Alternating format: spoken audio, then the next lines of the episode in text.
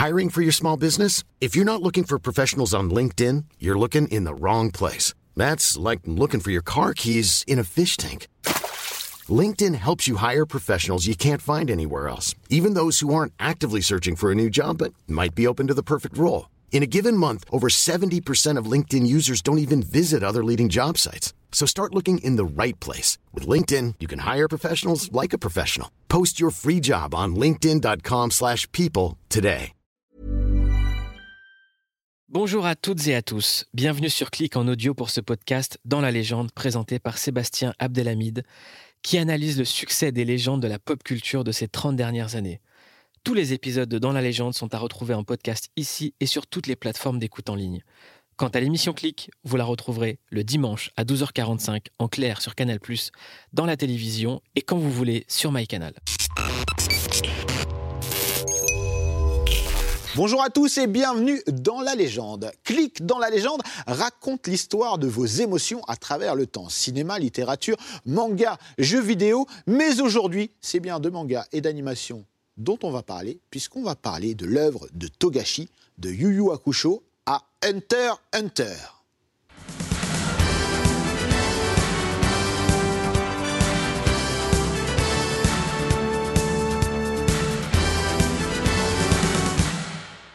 Et pour parler de cette légende qu'est Togashi, nous avons un plateau de choix avec la présence de Rutil, bienvenue, autrice BD, euh, aussi prof de cinéma et de BD. Bienvenue parmi nous. Merci, euh, très contente d'être là et euh, dans les starting blocks pour parler de Togashi, euh, c'est mon héros. Ah, bon, c'est une belle introduction. À ta droite, nous avons Amina Taros, youtubeur spécialisé Hunter Hunter. Tu dis Hunter Hunter ou Hunter x Hunter? Hunter Hunter, c'est le terme. Hunter, Hunter. Très bien.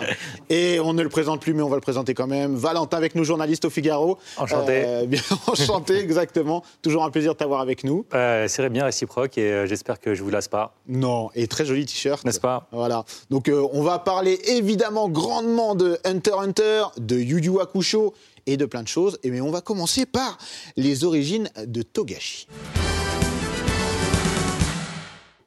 Et oui, nous devons parler de Togashi, puisque Togashi est le papa de Yu Yu Hakusho, de Hunter x Hunter, et de d'autres choses également. Et il a un parcours et une vie assez intéressante, assez atypique. Et il fait même euh, rager euh, ses nombreux fans, hein, on va pas se mentir. Mais on va commencer par le début, par un petit peu euh, euh, qui est Togashi. C'est un, c'est un mangaka euh, japonais euh, et euh, enfin. Dans la vie, le- le- la petite trivia que j'aime bien, c'est qu'il est euh, Monsieur Sailor Moon en fait. Mais oui. Euh, c'est le- il est marié avec Naoko Takeuchi, euh, l'autrice de Sailor Moon. D'ailleurs, si vous voulez faire une émission sur Sailor Moon, réinvitez-moi. Je le place comme ça. Et donc, bah, tu l'as dit, très prolifique, méga best-seller euh, du Shonen Jump deux fois, ce qui est assez rare en fait. On va en parler, mais déjà, moi, j'aimerais qu'on revienne sur le début de Togashi, sur les débuts. Parce Alors. que c'est euh, assez intéressant, en fait. Je vais Valentin laisser mes collègues. euh, Alors, euh, comme beaucoup, il a commencé très jeune. Euh, il savait euh, qu'il voulait, euh, qu'il voulait devenir euh, mangaka. Il faisait des études, euh, des études d'art appliqué. Et il a remporté le second prix Tezuka. Le prix Tezuka, c'est le prix le plus prestigieux au Japon et euh, qui n'est pas décerné toutes les années. Il est tellement prestigieux que certaines années, le, le jury dit Non, personne ne le mérite. Et euh, donc en 86, il a remporté le second prix donc avec euh, deux autres, deux autres mangakas, ce qui lui a permis d'être publié et euh, a été le début d'une longue histoire d'amour avec le shonen japan. Alors, il n'a pas remporté le prix, ça veut dire qu'on n'a pas donné euh, cette année-là de prix du tout. Euh, C'est comme- ça, il n'y a pas eu de palme d'or euh, cette année-là. Il y a eu euh, que des prix best effort et en- encouragement du jury, félicitations du jury, mais sans avoir le grand prix. Donc le grand prix qui ouvre à la publication et à 1 million d'yens cadeau. Donc il a eu la publication, il a eu une somme moindre, mais au final, ce qui compte, c'est qu'il a eu le pied à l'étrier pour être lancé. Il a, il a publié donc un premier one-shot sur une histoire Furio slash baseball. Euh, pour rappel, on est en 86, un peu de temps après l'âge d'or du baseball dans, dans le manga. Puis après, Captain Tsubasa a, a dit euh, non, maintenant c'est le foot. Euh, voilà. Et, euh, Et puis le Furio aussi. Hein. A- et et le- le- le- l'âge d'or du Furio aussi. On était à, à fond dans, dans l'influence américaine. Euh, C'était une belle époque, en fait. Et donc, on, on voit que Togashi donc, euh, commence euh, sur euh, des bases euh, plutôt positives. hein. Il gagne donc un prix qui n'est pas le Grand Prix Tezuka. Il est pré-publié dans, dans le Jump, dans, dans le, Jump. dans le jump et il a la chance d'arriver à on est à 7-8 ans de l'âge d'or euh, du Jump, et donc on est à la troisième génération d'éditeurs. Et donc on est à la, c'est la première fois où des éditeurs viennent chez Jump en disant je veux être éditeur de manga. Et ils avaient euh, lu euh, tous les mangas, ils s'y connaissaient avant. On arrivait chez Jump parce que ça appartient à Shueisha, une grosse maison d'édition. Quand on parle de grosse maison d'édition là-bas, c'est, euh, c'est, dingue. Et les gens voulaient être éditeurs, euh, entre guillemets, sérieux euh, de livres, de nouvelles, de romans. Euh, et des fois se retrouvent au manga sans, connaître le manga. Et donc ils arrivent dans une machine qui marche, et ils sont là, est-ce que je vais changer des trucs ou pas, sans, trop comprendre quel est le jouet qu'on leur a, qu'on leur a donné. Et lui, on lui a donné un éditeur qui était à peine plus âgé que lui, qui avait une grande culture du manga et qui est celui qui la même année donc lançait Yu Yu Hakusho. Euh, Enfin, s'occupait la même, en même temps de Yu Hakusho, de Kimagure Orange Road et de Bastard. Alors, euh, on, pense à Max et compagnie. Donc, euh, On passe à Max et voilà. compagnie, dont l'auteur nous a malheureusement quitté la semaine dernière. Donc, euh, une, petite, euh, une petite pensée. hein. Euh, donc oui, effe- effectivement, il y a énormément, énormément de titres euh, importants à, à cette époque-là. Euh, comment est perçu justement euh, Togashi à ses débuts, avec sa, sa première euh, publication? Alors, euh, il est. c'est euh, super étrange parce que sa première publication n'est pas euh, hyper bien classée euh, dans le Jump. Donc, il y a des. Bon, tous ceux qui nous regardent depuis longtemps le savent, dans le Jump, donc toutes les semaines, il y a des sondages de popularité et les dix premières séries sont sûres de rester, d'être bien traitées. Et celles qui passent derrière, attention, show aux fesses. Donc, Yu Hakusho n'est jamais dans les trois premières au début. Alors attends, là, moi je parle vraiment de sa première. Celle qui, sa première, c'est Yu Hakusho. Sa première vraie série, c'est Yu Yu Hakusho, oui. Mais, mais euh, la, la première qui a été Ah, donc le, Jump. one-shot Oui, voilà, le Alors, one-shot. Ils font. Parce a- après, après, on va attaquer Yu Yu Hakusho. Je on, on va pas déflorer Yu Yu Hakusho de cette manière. Voyons, on va l'entendre. Le, il n'y a, pas de sondage sur les, euh, sur les one-shots de classement parce que a- c'est comme c'est un one-shot, donc il n'y a pas de, de prochain numéro. Ça a suffisamment plu pour recevoir des, euh, des lettres de dire euh, Ah, ça nous intéresse. Euh, mais comme de toute façon, derrière, il fait une pirouette et il fait un truc complètement différent, euh, il n'y a pas trop de rapport. Avant, euh, avant Yu Yu Hakusho, il a fait aussi euh, quatre autres petites histoires courtes euh, qui ont été euh, certaines publiées en ligne euh, depuis. Euh, pas, disponible en France pour l'instant, donc peut-être qu'un jour il y aura un recueil euh, des, euh, histoires courtes de, Togashi, on, l'espère. Euh, édition Kana, si vous nous entendez, on compte sur vous. Et euh, donc se passe un petit peu de temps, et là, il arrive avec le concept de Yu Hakusho. Alors, on va y venir. J'ai envie de dire Yu Yu Hakusho, la consécration.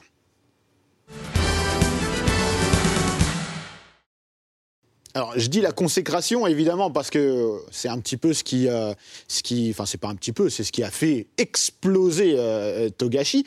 Euh, œuvre méconnue chez nous, euh, à part pour vraiment les gens qui, qui aiment le manga et l'animation. Mais c'est une œuvre qu'on n'a pas forcément découvert à l'époque. C'est quelque chose qu'on pouvait voir dans les magazines spécialisés, etc. On était, ou dans le jeu vidéo. Mais c'est, moi, j'estime qu'on est un peu passé à côté en France, alors qu'on est en face d'un chef-d'œuvre. Je tiens à le dire, qui est d'ailleurs l'animé est disponible euh, sur ADN euh, légalement et euh, le manga chez Kana et il y aura une nouvelle édition du manga en juillet 2021. Voilà. Donc ça c'est plutôt une, une bonne nouvelle. Donc comment on en arrive à Yu Yu Hakusho? Comment Togashi part de one shot pour se dire je fais Yu Yu Hakusho? Il me semble, alors je peux me tromper, mais il me semble qu'il s'est inspiré aussi un peu de, JoJo's Bizarre Adventure, euh, qui est à peu près contemporain. Et euh, particulièrement, je crois que c'était l'arc 3 ou un truc comme ça, où euh, justement il y a ces histoires de territoires qui, sont, qui sont développées, enfin qu'il développe un, plus- un peu plus tard dans la série, dans Yu Yu. Mais ouais, pour le pour le la- l'ADN de, de la série, on retrouve effectivement ce qu'il aime bien déjà, euh, des furios, euh, euh, un, truc un peu surnaturel aussi, et puis et c'est intéressant ce que tu as dit, parce que c'est vrai que Togashi, pour moi, même si Hunter Hunter et Yu Yu enfin, Yu Yu c'est un encore une fois une des plus grosses ventes du Jump, enfin, de, la Shueisha aussi, il, a, il a ce côté un peu auteur indé, à l'intérieur d'une grosse machine mainstream. Euh, donc il a- ce côté à la fois extrêmement connu et extrêmement méconnu. Il est, il est vraiment paradoxal à ce niveau-là. On va beaucoup citer par exemple euh, dans le- l'explosion euh, de ce qu'on appelle les Big Three, donc Bleach, One Piece et Naruto. C'est vrai qu'Hunter Hunter, il revient pas souvent en fait. Yu Hakusho. Euh, non, mais je, Ah, je- ah, je- là, je parle ah, vraiment juste de Ah, Togashi euh, en Ok. tant que justement cette espèce de, de truc un peu bancal, de, à la fois. Mais ça se retrouve aussi dans son écriture. C'est pas du shonen basique. euh, C'est pas ce qu'il fait. Il y a vraiment ce, ce- ce truc de, il va mettre.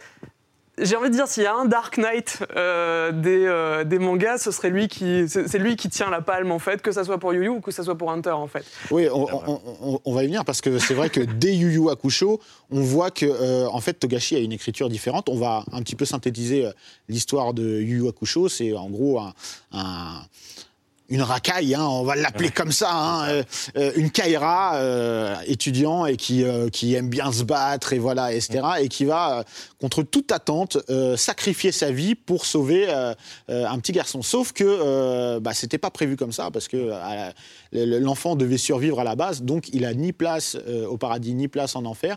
Il va se retrouver un petit peu, bah voilà, on ne sait pas quoi faire de lui. Et au final, il va avoir, il va devoir faire le bien pour pouvoir récupérer sa place sur Terre. Mais ça, c'est le pitch de base. Mais on s'aperçoit vite, justement, dans l'écriture de Togashi, qu'on va sortir de ce pitch de base vers quelque chose de complètement différent. Oui, ça, je pense que ça doit être dû justement aux, méthodes de publication et d'édition de, de Shonen Jump, où sur à peu près trois tomes, enfin l'équivalent de trois tomes, euh, on essaye, enfin il n'y a pas de gros arcs qui se lancent, la série trouve un peu ses bases, trouve son public, monte un peu dans les sondages, donc euh, ça se voit, hein, vraiment, c'est mathématique sur les trois premiers tomes de Yu Yu Hakusho. Ça reste des petites enquêtes. Il y a donc, on rentre dans le monde des yokai, donc euh, des monstres japonais. Euh, Yusuke est un détective des ténèbres, donc il résout des enquêtes par rapport au surnaturel, etc. Et, euh, et sur ces trois premiers tomes, ça reste très, très, euh, euh, justement, presque one shot. Cadré, en fait. on va voilà, dire, C'est voilà. des petits chapitres contenus. Euh, et c'est vraiment à partir du tome 4 que là, on commence sur, sur des arcs un peu plus. euh, Ah ben là, on est dans, dans complètement autre chose. Voilà. Rose, euh, t'es t'es spécialiste Hunter x Hunter, mais tu Ouais. connais aussi Yu Yu Hakusho, je suppose. J'ai lu Yu Yu Hakusho malgré le fait que, enfin, c'est pas la même chose qu'Hunter x Hunter. Hein, J'ai pas le même amour pour Yu Yu Hakusho qu'Hunter x Hunter. Mais oui, plus on avançait dans les arcs, plus ça devenait sombre, très très sombre. Euh, on voyait, euh, je sais pas si je peux spoiler Yu Yu Hakusho, Un, un petit peu. un oui. petit peu, bah, on voyait un peu que Togashi aime bien aborder le thème euh, de l'humain, la, enfin, la frontière entre l'humain et le monstre, qui n'est pas, enfin, qui n'est finalement pas si loin que ça, euh, au travers des yeux de, de Yusuke Urameshi. Euh, bah, on- Enfin, pas, non, c'était pas Yusuke Urameshi, euh, Ah, en- l'antagoniste qui. C'était Sensui. Ouais, Sensui. Et en fait, c'est c'est le premier à introduire dans le jump le non-manichéisme. Merci. de, Voilà, de manière voilà, très simple. exactement. Il pose une nouvelle, une nouvelle base. Euh, on a le droit de parler de la zone grise. euh, on a le droit de faire des méchants qui ont l'air cool et pour qui on a envie de dire euh, ah mais finalement euh, moi je suis fan du méchant. Euh, Jusque là, le- la seule petite incursion de ce non-manichéisme qu'on avait, c'était des personnages comme Vegeta ou Yei, qui étaient euh, des méchants qui finissent par devenir gentils. Mm. Mais, euh, Sauf ils- que là, c'est des méchants qui restent méchants. mais qui ont des raisons Voilà. euh, de l'être. Euh, on, ex- on explique ces raisons et quand on, quand on raisonne, on se dit bah voilà, bah, peut-être que finalement, euh, dans ces conditions, moi aussi, je serais devenu euh, méchant. euh, euh, et ça, c'est le premier à l'avoir fait. Et c'est extrêmement important et extrêmement intéressant parce que c'est quelque chose qui va le suivre euh, après dans Hunter Hunter, on va y venir après. Et euh, en fait, on retrouve déjà cette, euh, cette zone grise, comme tu disais, le fait de traiter des personnages non manichéens, mais ne serait-ce que avec Yuzuke, parce qu'on ne sait pas s'il va au paradis ou en enfer. On- il- Lui-même se pose des questions, savoir est-ce qu'il doit faire le bien, le mal, etc. On a un, pour le coup un vrai questionnement humain, j'ai envie de dire. Voilà, ben, c'est surtout, en fait, euh, Togashi l'explique dans les très rares euh, interviews qu'il euh, accorde. Euh, il écrit avant tout pour lui, pas pour plaire au lecteur ou autre, même si des fois son éditeur essayait de le canaliser en disant tu vas faire une équipe de 5, tu vas faire un tournoi. Mais avant tout, lui, il écrit pour Sachant lui. qu'il y a quand même, excuse-moi, juste une pause. Dans Yu Yu Hakusho, il y a peut-être le meilleur tournoi euh, de l'histoire du shonen. hein, Je suis euh, d'accord. Voilà. Si, si c'est ce à quoi ça fait référence, je suis d'accord. Ouais, je pense qu'on pense à la même chose. De toute façon, bah, j'ai envie de dire, un peu tout ce qu'il fait, il le transforme en or, donc, euh, parce qu'il a une telle maîtrise des codes et justement, en même temps, un tel irrespect euh, envers ces codes, en se disant, bah, je ne suis pas figé à, à les suivre, je les connais et je vais me permettre de sortir un petit peu de la boîte, puis un petit peu plus, puis un petit peu plus. Et c'est comme ça qu'il s'est euh, qu'il s'est dit, mais je ne peux pas faire des personnages trop lisses, je ne peux pas avoir un héros tout bon, tout gentil, Mm. ça ça, ça m'attirerait pas aujourd'hui en tant que lecteur. Et c'est là aussi où moi je ressens justement, tu l'as abordé tout à l'heure, euh, l'influence d'Araki dans le travail de, de, Togashi.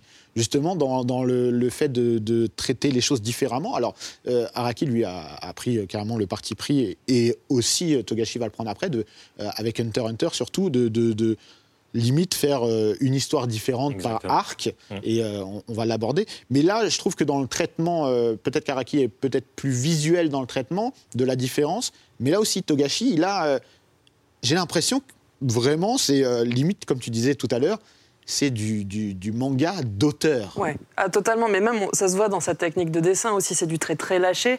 Alors sur Yu Yu, il avait encore des, des assistants. Petite trivia au passage, c'est tellement un bon gars. C'est vraiment un gars sûr, Togashi. C'est tellement un bon gars qu'un de ses assistants a sorti un manga sur lui qui s'appelle Hakusho Sensei, qui dit à quel point c'est un bon gars. Mhm. Je crois que c'est quasiment jamais arrivé de l'histoire des, des mangakas. Ah, c'est Inception, quoi. c'est magnifique. Et c'est ça. C'est pendant, il, donnait, euh, il donnait des, primes de fin d'année, euh, des primes de vacances, euh, parce qu'il disait, bah voilà, vous bossez, euh, c'est comme si vous étiez salarié, donc comme si on était une entreprise, je vais bien vous payer. Euh, et ça montrait aussi à quel point c'était euh, c'était quelqu'un de doux, de gentil, de prévenant envers ses assistants et qui s'entendait bien avec, avec eux aussi. c'est bien de le souligner parce que c'est pas quelque chose de forcément répandu dans, dans, le manga et surtout dans des prépublications comme dans le Shonen Jump où le, le, le rythme de travail pardon, est très soutenu et on a parfois affaire à des gens assez tyranniques. Bah, on imagine avec toute la pression qu'ils ressentent, avec les deadlines qui sont vraiment très serrés, etc. Euh, donc oui, j'imagine qu'il doit y avoir des histoires tragiques par rapport aux assistants et qui doivent peut-être un peu euh, rester sous clé. Non, là pour le coup, c'est l'histoire positive qui en est ressortie. Et sur Hunter, il a commencé à ne pas avoir d'assistant justement parce qu'il considérait que c'était tellement atroce en fait comme processus Enfin, il le dit en tout cas, il veut pas mettre, euh, mettre des gens dans cette position-là. Donc ça, on va, on va en parler plus tard. Après, ça, ça, lui a causé des problèmes, mais des gros à nous, à nous aussi. à nous aussi. Mais, euh, mais c'est vrai que c'est un, un, bon gars et de même. Euh, juste pour revenir sur cette histoire de, de personnage nuancé, pour moi, c'est un des seuls auteurs de shonen qui a un traitement de personnage LGBT intéressant. Euh, qui évolue en plus, euh, qui est informé. Donc Sensui, euh, il, a un, il a un mec, Itsuki. ils sont techniquement en couple. Il y a des, il y a des artbooks de Yu Yu Hakusho où ils sont représentés dans, des, dans des positions limite un peu yaoi en fait. et je pense qu'il y a peut-être une influence de sa femme là-dessus. Elle a été assistante sur Yu Yu Hakusho. il la remercie d'ailleurs dans un des tomes de Hunter. et pareil, ça a évolué. Il y a un personnage, un personnage transgenre qui est pas hyper bien traité dans Yu Yu Hakusho. Ça va changer dans Hunter, où il y a, encore une fois, peut-être la meilleure représentation trans euh, que j'ai jamais lue dans les mangas, en fait pour, pour quelqu'un qui, a priori, est hétéro cisgenre. Voilà, et ça, c'est intéressant à, voir parce qu'on l'a évoqué euh, dans des émissions précédentes, c'est le fait de pouvoir euh, évoquer tous les sujets dans le manga et euh, toutes les thématiques et toutes les problématiques qui peuvent être soulevées dans la société et peut-être parfois de, justement de, de mettre le pied à l'étrier à d'autres genres et à d'autres médiums, j'ai envie de dire. Est-ce que, pour toi, justement, quel était le, le, positionnement de Togashi en mettant des personnages LGBT, en traitant euh, le, sujet de cette manière? Je pense que c'est fondamentalement, on, revient sur le bon gars, mais c'est fondamentalement un humaniste. Et c'est aussi quelqu'un, euh, alors j'ai l'impression de le comprendre quand je le lis, mais j'ai l'impression que c'est aussi quelqu'un qui, pour lui, fondamentalement, d'être euh, oppressif et de, rejeter hors de l'humanité euh, certains types de personnes, c'est pas logique pour lui. Donc il y a aussi, je pense que fondamentalement, il y a cette gentillesse chez lui, euh, cette façon de s'ouvrir vers les autres et qu'on retrouve dans tous ses bouquins. Euh, de façon hyper intéressante et bien développée. Et puis à côté de ça, ouais, je crois qu'il y a un truc fondamental, fondamentalement chez lui où il réfléchit. Euh, et vraiment cette représentation d'ailleurs des transgenres, ça, on le voit évoluer entre donc euh, Yu Yu Hakusho en fait Yusuke c'est au tout début dans l'arc avec EA etc où il, il tabasse donc a priori une femme transgenre. Euh, et où ça finit un petit peu, où il lui dit J'en ai rien, affiche que tu sois une femme, je vais quand même te taper la, te taper la tronche, et puis euh, essaye de te décider ou je sais pas quoi. Donc un truc un peu genre, c'est pas, pas, top top. Dans Level E, euh, donc son, manga entre Hunter et, Yu Yu, euh, il y, a pour le coup de la représentation d'hommes trans, alors encore plus rare euh, dans, les, dans les mangas. et là déjà ça commence à évoluer aussi, où il, va dire bah oui, mais un homme trans est un homme en fait, à l'intérieur de Level E. Et on arrive à Hunter avec le personnage de Haluka, donc la petite sœur de, de. Euh, et où là aussi, quelque part, l'expérience trans, en fait, est assez bien retranscrite, j'ai l'impression, parce que, enfin, moi, je suis cisgenre, mais euh, il y a vraiment ce truc où Killua est très proche de sa, de sa petite sœur. Tout le monde autour la mégenre, euh, en parle comme d'un petit garçon. enfin, on va, ils vont utiliser le terme auto-auto, donc petit frère, alors que euh, Killua va vraiment dire elle, va insister non, Aluka est une fille, et il va utiliser le terme imoto, qui est euh, ma petite sœur. Euh, donc ça, c'est. Il y a une, vraie notion d'inclusion, donc. Euh, J'ai l'impression que c'est vraiment totalement fait exprès. Et après, on peut aussi voir des personnages non binaires dans la personne de Kurapika, euh, peut-être aussi dans Kurama, dans, euh, dans Yu Yu Hakusho. Donc euh, pour moi, vraiment, il a réfléchi là-dessus, euh, il a évolué, il présente en tout cas à chaque fois quelque chose de neuf et quelque chose de pensé et, et, vraiment tourné vers les autres en fait. Donc vraiment, c'est un bon gars, bon gars, gars sûr. Et, donc, mais c'est très intéressant en fait parce que c'est quelque chose qui va se répercuter dans, dans plein de choses dans, dans les œuvres de, de Togashi. et justement, comme je l'ai dit, il n'y a, pas vraiment de, transition, mais comme je l'ai dit tout à l'heure, c'est une œuvre qui pour moi est méconnue en France, euh, Yu Yu Hakusho. Hunter Hunter est pour moi beaucoup plus connu en vrai que Yu Yu Hakusho. Euh, faute de diffusion, euh, je pense à l'époque. Valentin, qu'est-ce que tu en penses? On n'a pas eu de vraie diffusion. Si on avait eu en dessin animé Yu Yu Hakusho, on aurait connu très probablement un succès similaire à celui qui, a été, qui a été connu au Japon. D'ailleurs, le dessin animé en fait a été la, locomotive euh, de Yu Hakusho parce que euh, c'est un des premiers dessins animés où ils ont choisi un casting de, doubleurs euh, par rapport à leur popularité de l'époque. Et donc ce casting de doubleurs très très classe a ramené un gros lectorat féminin qui a précipité les ventes en volume relié. Donc c'est ce que je disais tout à l'heure, Yu Hakusho n'était pas la meilleure série classée dans le Jump en, en hebdomadaire, mais en termes de vente de volume relié, c'est un carton absolu.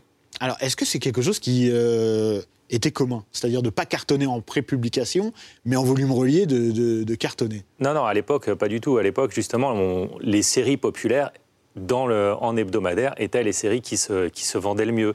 Et là, c'est une des premières séries à changer ce, paradigme. Aujourd'hui, on a un peu le, même effet qui a pu euh, récemment se constater avec euh, Demon Slayer, par exemple.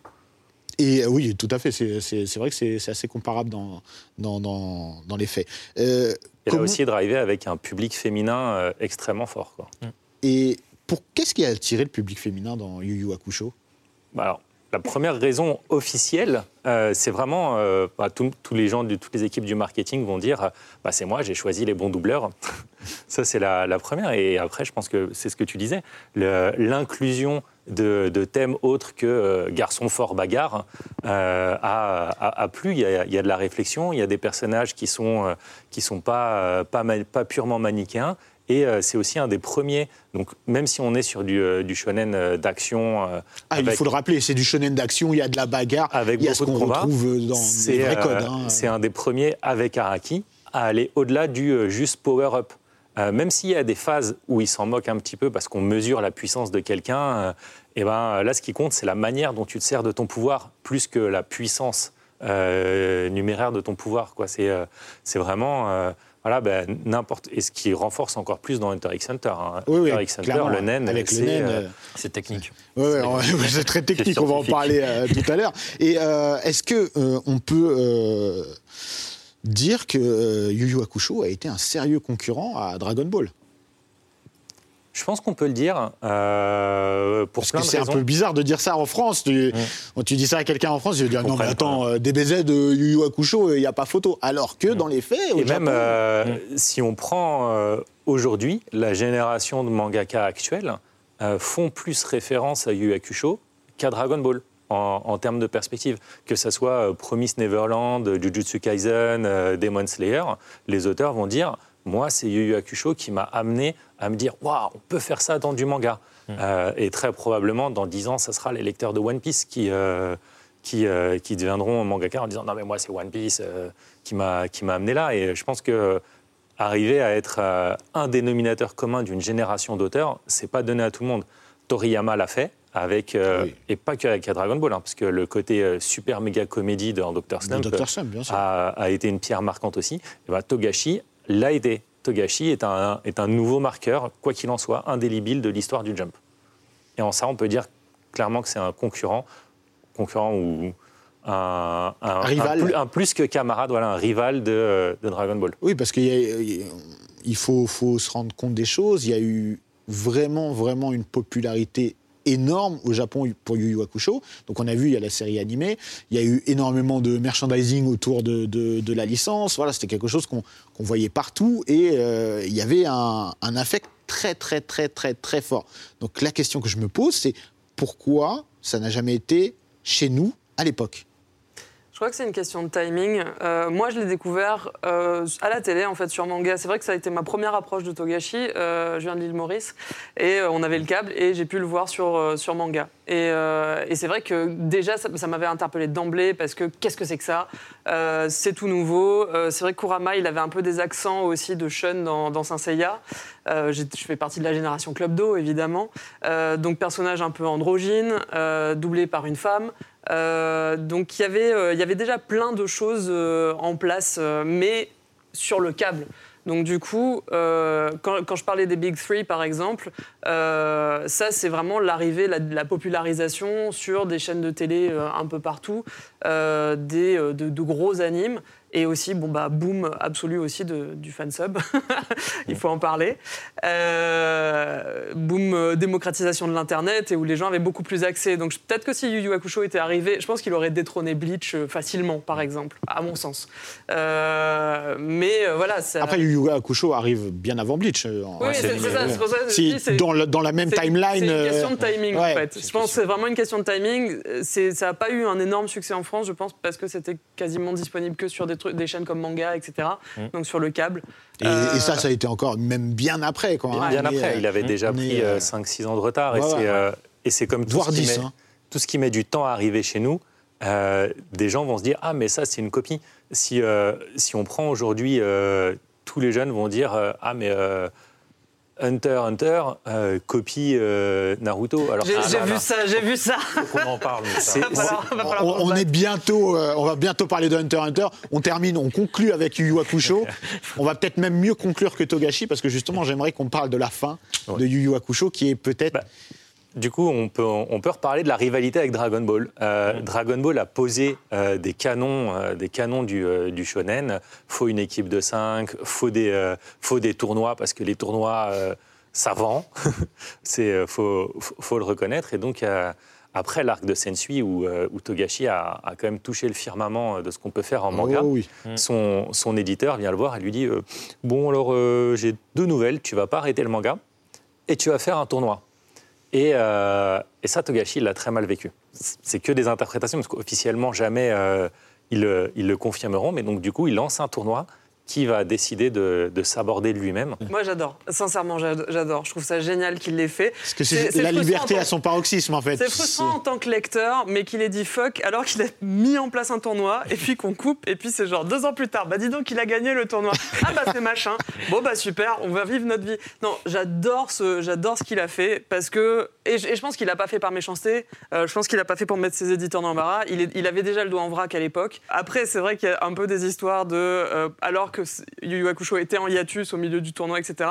Il a fait un fanzine Vitoff qu'il a distribué gratos aux comiquettes. Donc ça aussi, ça, fait, ça participe un peu de la légende du gars qui, bon bah voilà. Faut, faut qu'on en parle de son dos en vrac. hein. J'y crois pas une Ouais. minute. hein. On, on- on- ah, là oui, là oui. là là. On- on- on va en parler, je pense, plus sur le côté Hunter x Hunter, puisqu'il y a beaucoup de rumeurs et euh, de, sur sa santé même globale. hein. Et on en parlera. Et ouais, j'ai- bah, écoute, Valentin, moi, je suis, je suis dans ta team pour ce coup-là. hein. Après, après c'est pas des. Enfin, même s'il a pas le dos en vrac, c'est pas des rythmes tenables, c'est pas une vie. Shigeru, Ah ouais, ouais. Mizuki, il a jamais vu sa famille. Il est mort vieux, mais il a jamais vu sa famille. Tezuka, euh, il est mort jeune parce qu'il dormait pas. Euh, et là, on parle justement de Oda qui a pris pff, deux semaines de vacances. Oh là là, Ouais, mais quel non, non. luxe, monsieur. Non, mais il faut- on dort va- 4 heures par nuit, quoi. Voilà, on, Donc- on le rappelle, c'est des rythmes Il de travail euh, il infernaux, évidemment. Il n'y a, il il pas de problème pour, euh, pour reconnaître ça. C'est euh, en, ry- en rythme hebdomadaire, c'est n'importe quoi. C'est pour ça qu'il y a certains auteurs aujourd'hui, maintenant qu'il y a le Jump Plus, donc la version numérique qui existe, qui elle n'est pas hebdomadaire, euh, mais qui est sur un rythme de 10 jours. Il y a certains auteurs qui refusent de descendre dans le Jump et qui préfèrent rester dans le Jump Plus, même si c'est euh, qui? euh, l'auteur de Kaiju Number 8 et de Spy Family sont dans le Jump Plus. Et celui de Spy Family, pour l'instant, euh, reste dans le Jump Plus. Et c'est pour ça qu'il n'est pas en publication hebdo. Récemment, ils ont posté une offre d'emploi pour assistant, donc peut-être qu'il va céder et euh, passer un rythme de publication hebdo. Mais pour l'instant, il tenait à, euh, bah, juste pouvoir vivre. On, va reparler des, conditions et notamment de toutes les rumeurs euh, autour de Togashi parce qu'elles sont nombreuses. Maintenant, on va venir sur, sur euh, Hunter Hunter dans, deux secondes, mais entre les deux, bah voilà, il y a une fin mitigée sur Yu Hakusho. Il y a combien de temps qui se passe entre euh, euh, Yu Yu Hakusho et Hunter? Euh, la, la Euh. fin de la fin de Yu Yu, c'est 94, je crois, et Hunter, il me C'est semble que 98, Ouais, c'est ça. mars 80. Donc il y a 4 ans, entre les deux, il fait euh, level I, c'est ça? I, ouais. Ouais, tout Alors, seul. D'ailleurs, c'est le premier sans manga assistant. sans assistant. Ouais. Alors c'est un tournant, on, on va le dire, hein, parce que euh, à ce moment-là, euh, Togashi décide justement de se passer de ses assistants. Euh, Est-ce que la raison, c'est celle que tu as donnée tout à l'heure, que c'était trop injuste euh, comme, comme travail ou trop ingrat entre guillemets, trop dur, ou est-ce que c'est juste, euh, il s'est dit, euh, moi je veux une, liber- une liberté totale, je l'ai pas eu forcément avec Yu Hakusho à la fin. Et je veux être libre de tout mouvement. C'est forcément un mélange de tout. On peut, on peut pas être dans sa tête et dire il a pensé ça, donc tant qu'on peut pas le rencontrer lui, et lui demander, et même là, est-ce qu'il aura le droit de nous répondre ou l'envie de nous répondre? Il y a forcément, il, a, il est humain et son œuvre le montre. Il veut pas faire souffrir les autres. Il veut pas faire souffrir les autres aussi par sa faute. Parce que comme il travaille à l'instinct, il peut pas le dire voilà j'ai storyboardé les 10 pages. Non, en fait, il fait page par page, il, euh, il, euh, il fait son truc. Et je pense qu'il faut aussi rajouter le côté artiste. À mon avis, il pense il doit repasser derrière ses assistants sur certaines scènes, sur certaines expressions, en disant non, mais c'est pas exactement ce que j'avais en tête. Et finalement, il s'est dit bah voilà, Autant que je le fasse moi-même. autant que je le fasse. À mon avis, c'est mon interprétation personnelle. Et qu'est-ce que, qu'est-ce que ça raconte, Level I, et qu'est-ce que ça vaut? Alors moi j'adore, mais euh, je sais que c'est il y a plein de gens qui sont totalement hermétiques. Euh, c'est marrant parce qu'on peut retrouver quelques éléments. Donc juste pour finir sur Yu Yu Yu Hakusho, mais le, le fait qu'il ait arrêté son tournoi et qu'après il avait fait, il a rajouté un petit des petits chapitres où c'est beaucoup plus ludique. On le retrouve lui vraiment le gamer, le gars qui aime bien les jeux, les trucs un peu d'esprit. euh, vraiment il balance. c'est- un auteur qui peut balancer 120 idées à la seconde. Il en a rien à fiche au détour d'une page. Il va mettre une idée en or en fait. Et, et du coup, la fin du Yu Yu Hakusho, il y a cette espèce de petit, euh, de petit euh, tournoi rapido, euh, il me semble. Et on retrouve un petit peu ça dans Level E. Donc Level E, c'est les- plein d'histoires, mais qui principalement tournaient autour d'un prince extraterrestre qui est le plus gros casse-pied euh, intergalactique. Euh, il cherche le chaos.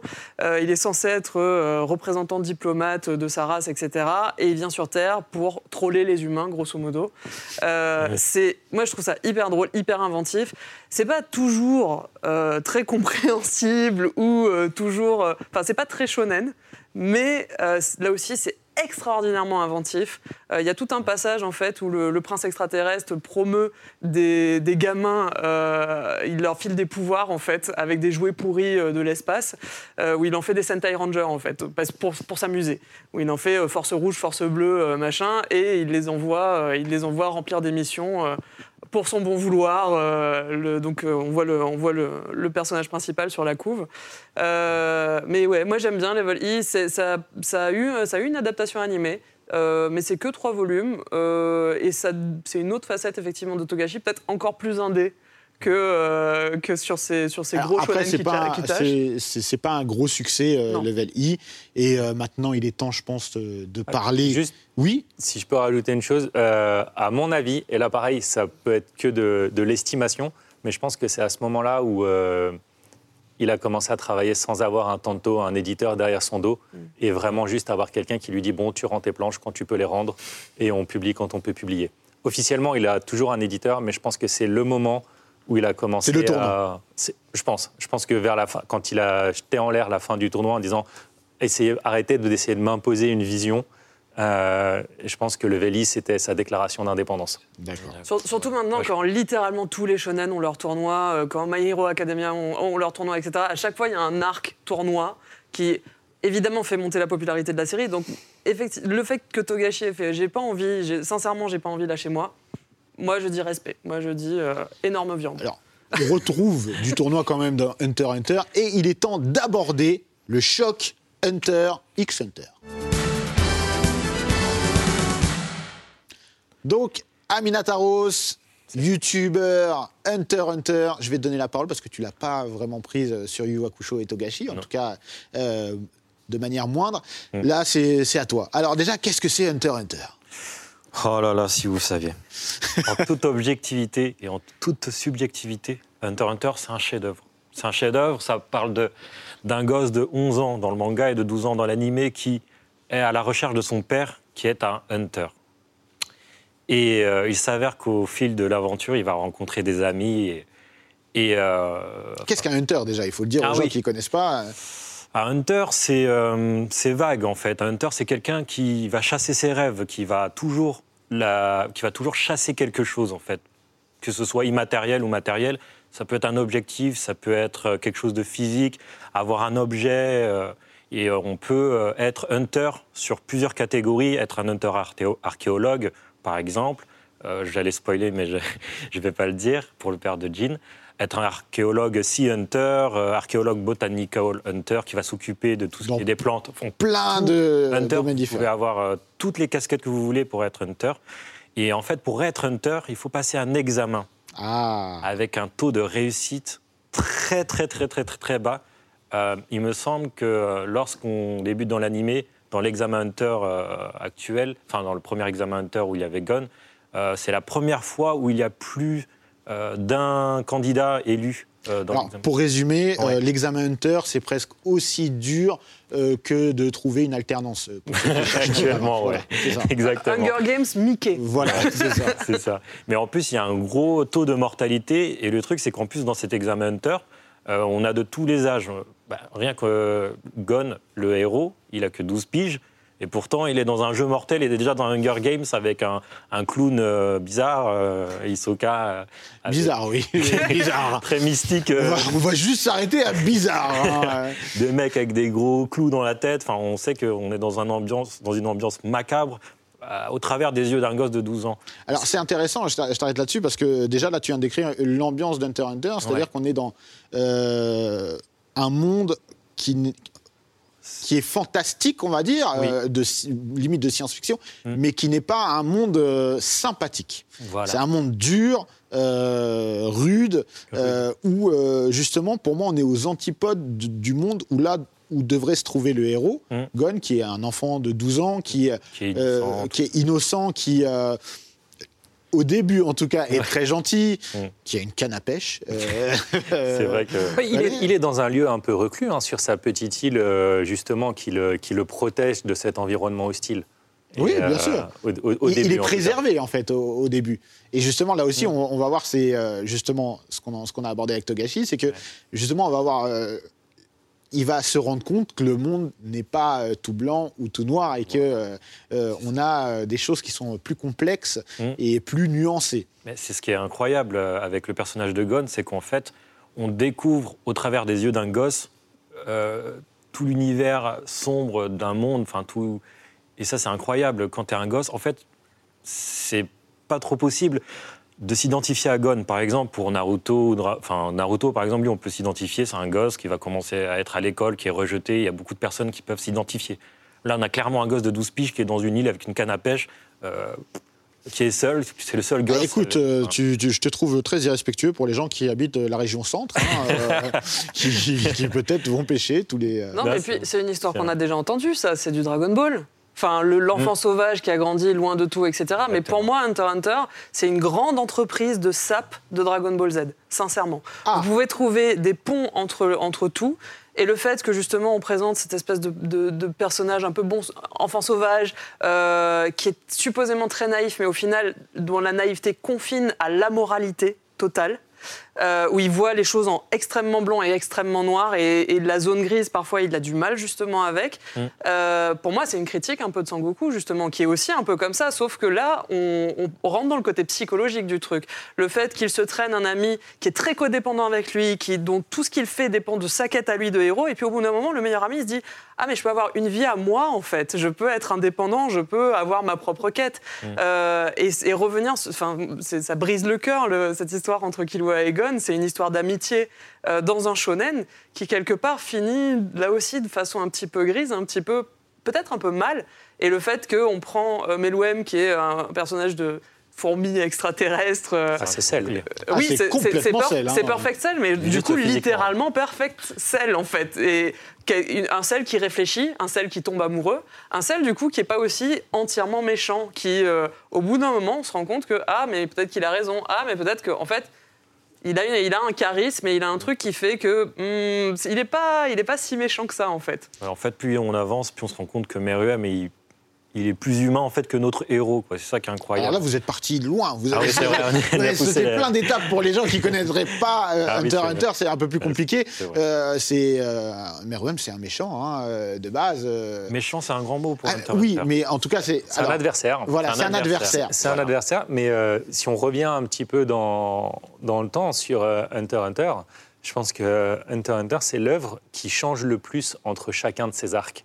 Presque comme si chaque arc, en fait, était une histoire différente et aurait pu même avoir le- un titre différent. Voilà, d'où le parallèle avec Jojo Bizarre Adventure. Complètement. Euh, Jojo, c'est exactement ça. Et Jojo, les, noms, les, euh, les séries ont des noms différents ouais. selon les arcs. Donc là, euh, l'auteur, euh, clairement, Araki, met, un- met une distinction. Il prend les mêmes acteurs qui placent dans des situations différentes. Hunter Hunter, c'est les mêmes personnages. Il y a une temporalité, il y a une continuité, mais on est sur des histoires complètement différentes. Mm. Et D'ailleurs, euh, l'arc en, en cours, on a même changé de protagonistes principaux. Donc, euh, Il est important de dire voilà, qu'on a euh, une œuvre euh, qui, euh, où Togashi, euh, j'ai l'impression qu'il met tout. Il met tout ce qu'il a en lui dedans. Et justement, il a cette volonté de, de diversifier aussi. Je pense qu'il ne veut pas se cantonner à un genre et dire je fais du shonen, le shonen c'est comme ça, on l'a vu déjà avec Yu Yu Hakusho, il a cassé des codes, et là il en casse encore plus, mais sans perdre les gens et sans rentrer dans une œuvre qui pourrait mettre une distance avec son lectorat. Je pense que justement, il a réussi à conserver son lectorat et à en gagner d'autres parce que justement, il a transcendé son, son art et a réinventé. Est-ce qu'on peut dire que Hunter x Hunter a réinventé aussi les codes du shonen? On n'est plus du shonen Neketsu. Ouais. Bah, Ah dans, fait, dans- dans certaines choses, par exemple, euh, c'est un des premiers où les, euh, où les protagonistes, euh, qu'ils soient gentils euh, ou, ou méchants, vont faire face aux conséquences de leur acte. Euh, c'est complètement con, mais jusqu'à présent, on avait des euh, tu meurs, ah bah tiens, prends un rico magique, euh, prends machin, tu vas t'entraîner dans la salle de l'esprit et du temps et tout ça. Non, là, si tu veux acquérir un pouvoir, c'est difficile de d'en parler sans, Oui. sans, sans divulgacher, mais chaque explosion de pouvoir a un prix, chaque action a une conséquence et il va falloir faire face à ces conséquences. Pour la blague, c'est ce qu'on a constaté dans, dans South Park il y a quelques années. Avant, euh, Kenny mourait euh, les 21 premières saisons, Kenny mourait dans chaque épisode. L'univers se resetait à chaque épisode et maintenant, bah là, ils grandissent, euh, ils font face à leurs conséquences euh, de ce qu'ils disent. Et ben, euh, Hunter x Hunter est le premier à avoir fait ce, ce genre de choses, pour moi, dans les grands shonen, en tout cas. C'est le premier où on a l'impression aussi que les protagonistes ont une vie en fait. Ils restent pas tout le temps ensemble, ils sont pas toujours collés les uns aux autres. Ils ont un quotidien. Voilà, mais on, on les retrouve plus tard aussi. Euh, il- Léolio passe son examen de, de médecin puisqu'il a dit qu'il allait devenir médecin, etc. Enfin, Mm. c'est génial. Franchement, et même les méchants restent pas là tout le temps en fait. Ils ont une vie, contrairement euh, à tous les autres shonen où on a l'impression des fois qu'on traîne un peu des boulets. Quoi. Mais ce qui est incroyable en direct, c'est qu'on on vit dans Hunter x Hunter. C'est tout un univers. Il y a son propre alphabet, il y a sa- le propre nom de, de capitale, de pays. Mais D'ailleurs, euh, la carte géographique d'Hunter x Hunter, c'est notre carte géographique à nous, mais avec des. Enfin, ils sont inversés, etc. Et on peut clair- clairement identifier nos pays. euh, à la carte Hunter x Hunter, par exemple, Yorkshire City, c'est clairement euh, New York, New en York. fait. Euh, et euh, on vit Hunter x Hunter, en fait. Je ne sais pas comment dire. On regarde pas Hunter, on le vit, on est avec eux. Euh, on dirait qu'on grandit avec eux. On n'a pas besoin d'ellipse en plus pour, euh, pour, enfin, pour dire, par exemple, que les héros grandissent. Contrairement à certaines œuvres, je ne vais pas dire que c'est une mauvaise chose, mais on grandit avec eux, par exemple, du premier arc au dernier arc, il doit, il doit se passer environ deux ans, environ, et euh, bah, on ne le voit pas, en fait. On grandit avec eux, on a une frise chrono- chronologique, euh, enfin, c'est incroyable. Pour, to- pour toi, est-ce que Togashi a créé le meilleur univers avec Hunter x Hunter? C'est le meilleur univers, tout confondu, pour tout animé confondu. Il y a même un système de naine, on n'a pas parlé du naine. le système du pouvoir est incroyable, c'est scientifique. c'est- Voilà, on ne peut pas le détailler parce que c'est Ouais, assez complexe. Mais là aussi, c'est une, une des particularités de Togashi. Mm. Euh, on peut recouper avec Yu Yu Hakusho. Mm. C'est dans le traitement des pouvoirs. Ouais. Là aussi, on lui doit énormément en fait. c'est- C'est, c'est- il, a, il a créé euh, une. Et même, je pense que Jojo Bizarre Adventure aussi, avec, euh, avec euh, les stands, Ouais. etc. Mais euh, les stands, etc., pour moi, ça vient du Hakusho, en vrai. euh. Non? Euh, je crois que c'est l'inverse. en fait. C'est l'inverse Tu penses que. Je ne sais pas lequel a influencé entre Araki et, et Togashi. Euh, que ça se trouve, ils en parlaient tous les deux le soir en allant boire des bières. Donc, euh, ils se dit, tiens, on fait ça, on voit lequel a le plus de succès. Donc, euh, il y, a, il y a eu cette éclosion, en tout cas en même temps, du euh, on en a marre du, euh, du power-up. À, mon- à mon avis, il y a eu cette lassitude du euh, ah, euh, bah, tu sais, comme le même. Quoi. Il y a- il y a Ah, le bon shonen et le 9000, mauvais shonen. C'est même pas un, un mauvais shonen. Quoi. Il y a le shonen classique, parce que des fois, c'est un doudou Oui, hein, d'aller oui. chercher. Ah, euh, mais on ne peut pas cracher sur Dragon Ball, je suis désolé, et, Et, ça, euh, ça se fera pas à cette table. Avec, Donc, ton, euh, avec ton hoodie Capsule Corp, c'est- là voilà. C'est juste, ils se sont dit, bah, moi j'ai envie d'aller euh, d'aller au-delà et puis euh, et de comprendre les frustrations de tous ceux qui vont pas être le plus fort et de se dire de au-delà de- de 9000, en fait. Il n'y a, pas- il y a pas de, de notion de plus fort, de plus faible. On ne peut même pas classer les personnages parce que, comme avait dit euh, Togashi, dans un combat de naine, rien n'est joué. Ouais. On ne sait pas. Les combats, enfin les, les Hatsu sont tellement. euh, vous avez des Hatsu défensifs, des Hatsu qui servent, à, par exemple, dans, dans l'art Chimera, à, à enfermer des, des personnes. Enfin, c'est, euh, il n'y a pas de notion de puissance dans Hunter x Hunter. On peut pas dire. euh, Il n'y a pas de chiffres, il n'y a pas de midi-chlorien en fait. c'est ça. ça. qui est, c'est ça qui est bien. Il n'y a pas les, les power level euh, euh, avec des chiffres. C'est ce que j'appelle les, les shonen à ou à, ou à chakra. c'est des trucs effectivement où. Ah, Non, mais alors, c'est- alors, il faut, il- on est obligé On de parler, obligé. je suis désolé, tu viens, tu viens d'évoquer. Donc alors, vous avez vraiment quelque chose qui vous tient à cœur, c'est que vous voulez parler de Naruto en opposition à Hunter x Hunter. Pourquoi? Parce qu'on dit souvent, enfin, vous, vous nous avez dit qu'on on entend parfois que euh, Hunter aurait copié sur Naruto, c'est ça? Il y, a, il y a souvent des points de comparaison entre Hunter Hunter et Naruto, et il y a souvent aussi des, des conflits pour dire que, entre guillemets, Naruto c'est meilleur qu'Hunter Hunter, etc. Alors ça, on s'en tape Ouais, de ces débats-là, parce que c'est toujours subjectif Ouais, et chacun ce ses sont goûts, euh, exactement. des, œuvres de très grande qualité. euh, voilà. Chacun ses goûts. Mais, euh, comment dire, il y a beaucoup de, de personnes qui, comment dire, qui sont irrespectueux envers Togashi vis-à-vis de Naruto. Je ne sais pas pourquoi, mais il y a une tendance à comparer Naruto et Hunter x Hunter en ce moment surtout. Alors, il y a, euh, Il y a énormément de points communs. Voilà, en il y a fait, beaucoup de points il y a- Il y a une erreur euh, de datation qui fait croire aux gens qui- que parce qu'ils ont découvert Naruto avant de découvrir Hunter, Voilà, euh, Naruto est sorti avant. Alors qu'en fait, non. Euh, Hunter est sorti euh, un Avant an Naruto. euh, avant Naruto. Mm. Donc euh, le, l'école avec l'examen. l'examen Chunin et l'examen Examen Hunter, Hunter. c'est d'abord l'examen Hunter. Voilà, Voilà. euh, une famille maudite euh, qui change de couleur Dieu. Euh, voilà. Il y a, il y, a, il y a plein de choses qui sont nées, euh, qui sont nées dans, dans Hunter avant euh, d'être prises par inspiration ou euh, de naître euh, de leur plein gré dans, dans, dans, dans Naruto. Et d'ailleurs, pour, pour l'anecdote, Kishimoto, un des assistants de Togashi, est un ami de Kishimoto et donc euh, il lui a demandé de transmettre le premier chapitre avant pour avis euh, au sensei. Et ça, c'est quand même, euh, Voilà, quand même dire un, un truc assez dingue. Quoi. quand, quand tu fais euh, relire ton premier chapitre par Togashi qui te dit Ah, bah ça tu peux, ça tu peux, machin, Mm. c'est une très bonne idée le, le coup des, des neuf queues. euh, Mm, mm. voilà. Et donc, euh, Togashi a ce statut-là, en fait, euh, parmi les, les- les- les auteurs. C'est-à-dire qu'il a le statut, justement, de. Bah, c'est un boss, quoi. Il est respecté euh, dans, dans- Ah, dans la communauté. Au- au- Aujourd'hui, dans les, euh, dans les auteurs contemporains, tout le monde, euh, tout le monde place Togashi euh, sur une des trois premières marches. C'est. euh, Qui se place sur les deux autres? Ah, après, ça dépend des gens. Moi, ça sera Adachi en premier, mais devant, devant tout le monde et tout le temps. Qui est l'auteur de, qu'on, précise? Qui est l'auteur de Théo la batte de la victoire, Touch, euh, H2, Miyuki, enfin bon, de tellement de choses. Lisez de la comédie romantique, les gens, lisez. Très bien.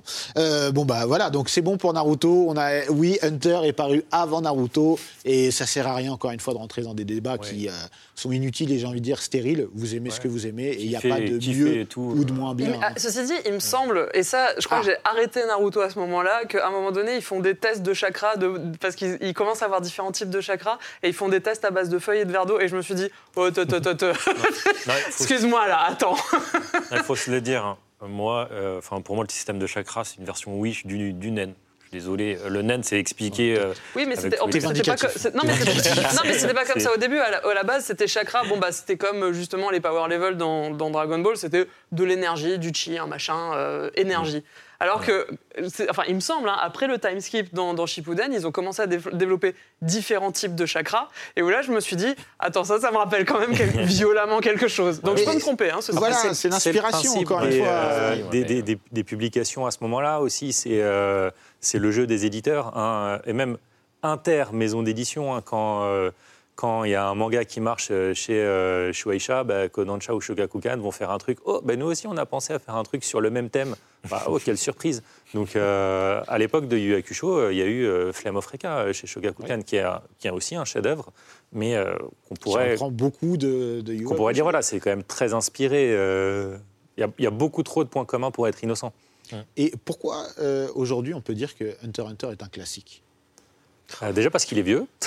Ah, Non, mais non Heureusement que tous les vieux ne sont pas classiques, hein, sinon, punaise. Ouais, je pense qu'on en revient toujours à la, à la même chose. C'est euh, c'est un de ceux qui a montré la voie en sortant du chemin, en disant, euh, bah, vous voyez, on peut prendre ce concept de base et le traiter différemment. On peut faire ça, mais de manière différente. Que ce soit dans euh, l'utilisation des pouvoirs, dans euh, la construction d'un bestiaire. Je pense que c'est la série qui a le bestiaire le plus gros.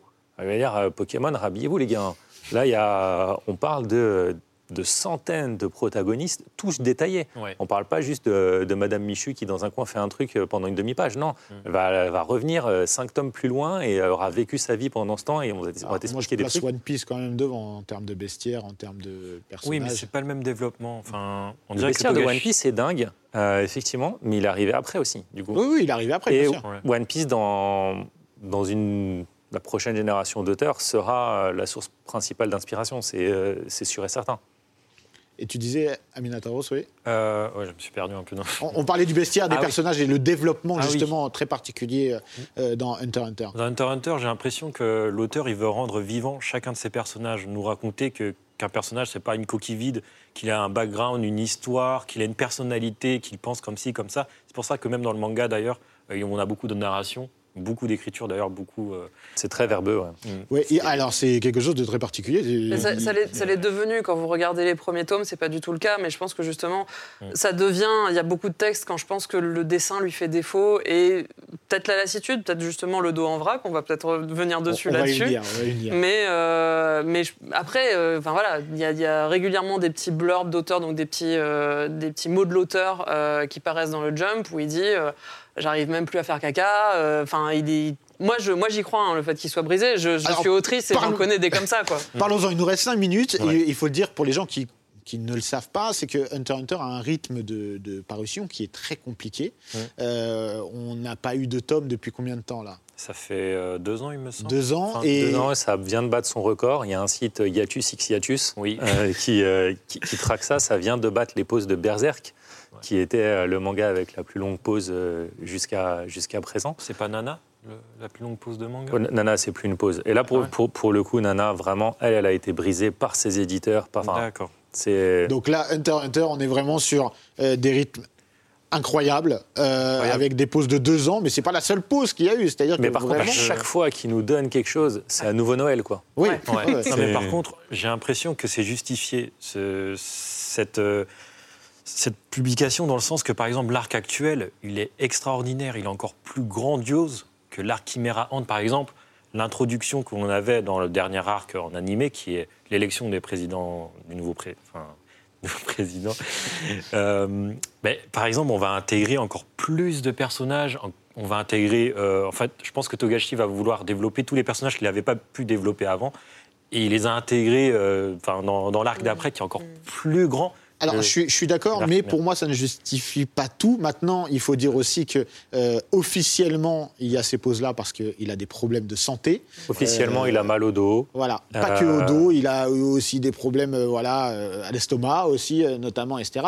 Hum. Mais officieusement, il faut, faut aussi qu'on dise les choses, hein, Valentin. Il y a d'autres versions. Hein. Ah bah il y a, bah, il y a 150 000 rumeurs. Alors à savoir laquelle est la vraie, les premières pauses coïncident à la sortie de nouvelles versions du jeu Dragon Quest. Donc là, branle-bas de combat, tout le monde a dit Ah bah c'est quand il y a un nouveau Dragon Quest qui sort, il saigne le jeu, du coup il parce travaille que pas. c'est un fan de jeux vidéo C'est un gros et gros de fan. jeux tout court. Il a même posté des photos où il était en train de jouer à Dragon Quest. Euh, en parlant de photos, bah, il y a des moments où il est censé être malade et il y a des photos qui traînent sur Internet où il a un concert, où il est à machin. Euh, il a trop mal pour dessiner son manga, mais il fait des fanarts et des fanzines à côté. Donc finalement, comme quoi il peut, il peut dessiner, il peut scénariser d'autres mangas, parce qu'il a aussi scénarisé un, un manga pour, pour un autre auteur en même temps. Donc est-ce que c'est un blocage de l'auteur? Est-ce que c'est est-ce qu'il a besoin de prendre du recul pour revenir dans cet univers dans lequel il s'est mis lui-même. Hein? Donc ça lui coûte à chaque fois de, s'investir dans, Hunter. Moi, je pense que c'est un petit peu tout ça. Euh, il n'a plus la pression de devoir euh, rendre toutes les semaines. De toute façon, quand on a atteint ce statut-là, euh, on fait partie des rares à être libre du, du, cheptel d'esclaves mangaka. Mm. Et, voilà, il, vit, il, vit, il, vit, sa vie. Et je pense qu'il fait sincèrement de son mieux. Euh, mais son mieux n'est pas aligné avec euh, nos avec attentes. les attentes des, lecteurs. Mais après, c'est aussi le message d'Hunter de vivre sa vie, c'est ça qui est terrible en fait. Le film Princesse Kaguya, où c'est genre, oui, bah, c'est des animateurs japonais qui sont enfermés dans des caves pendant euh, deux ans et qui vont te dire que c'est très important d'aller respirer les fleurs et courir sur l'herbe. Donc là, c'est un peu la même chose, c'est quelque part, Hunter, ça te dit de vivre ta vie, ça te dit d'apprécier les chemins de traverse. C'est le message que Jing laisse à son fils Gon euh, à la première fin euh, du, manga. Enfin, j'appelle ça la première fin parce que c'est la fin de l'anime de 2011. Voilà, la première conclusion. Et euh, quelque part, bah, je, lui souhaite d'apprécier ses chemins de traverse, je lui souhaite de vivre sa vie.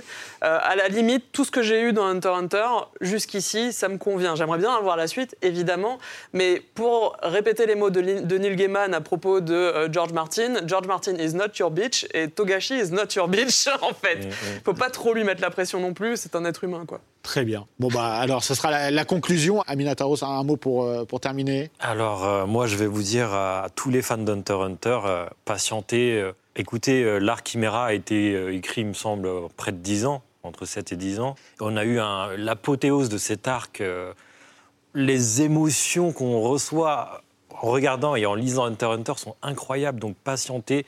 L'arc actuel, je le dis souvent dans mes lives, etc. Enfin, je fais souvent des explications parce que c'est très compliqué. Mais patientez, il y a beaucoup de. Patientez. Ok, bon, on a compris, patientez. Du coup, on peut dire en fait, sur Hunter, on ne sait même pas euh, si ça va finir. C'est ce que j'allais dire. Comme cette émission. Je veux pas l'entendre. on sait même pas si. je veux pas l'entendre. Non, parce que il vient de lancer, il a remis une pièce dans la machine. Il, a, il avait potentiellement fini l'histoire avec quelque chose. Euh, il a remis une pièce, et pas n'importe quelle pièce. Hein. Là, il a mis euh, le, billet de Willy Wonka. Hein. on est reparti pour potentiellement faire un truc encore plus grand, encore plus large, encore plus dingue. Donc L'avenir nous le dira, Valentin. Merci beaucoup à tous. On est obligé de conclure malheureusement. J'espère qu'on aura une fin. En tout cas, là, c'est la fin de l'émission. Ça, c'est sûr. Et on se retrouve très bientôt pour un nouvel épisode de Dans la légende. Merci d'avoir écouté ce podcast. N'hésitez pas à vous abonner pour ne rater aucun épisode. Dites-le à vos amis et vous ferez encore plus d'amis. Vous pouvez retrouver tous les épisodes de Dans la légende en podcast ici et sur toutes les plateformes d'écoute en ligne ou à la télé sur la chaîne Click TV. Hi, this is Craig Robinson from Ways to Win, and support for this podcast comes from Invesco QQQ, the official ETF of the NCAA. The future isn't scary. Not realizing its potential, however, could be. Just like on the recruiting trail, I've seen potential come in many forms as a coach. Learn more at Invesco.com slash QQQ. Let's rethink possibility. Invesco Distributors, Inc.